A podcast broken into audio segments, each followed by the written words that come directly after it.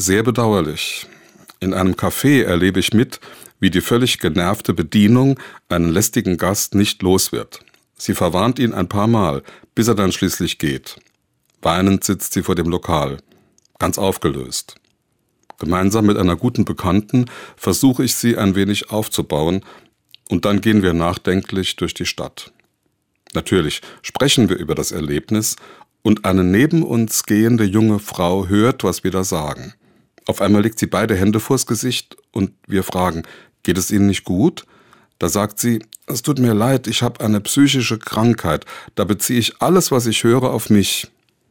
Wir erklären ihr, was eben im Café vorgegangen ist und dass das wirklich schrecklich war und uns noch nachgeht, doch dass es wirklich mit ihr nichts zu tun hat. Sie ist wieder halbwegs im Lot und geht weiter. Es hat mich noch lange beschäftigt, wie sehr sie kämpft gegen ihre Krankheit, wie verletzlich sie sich gezeigt hat und vor allem, wie sie sich gegenüber uns Wildfremden erklärt.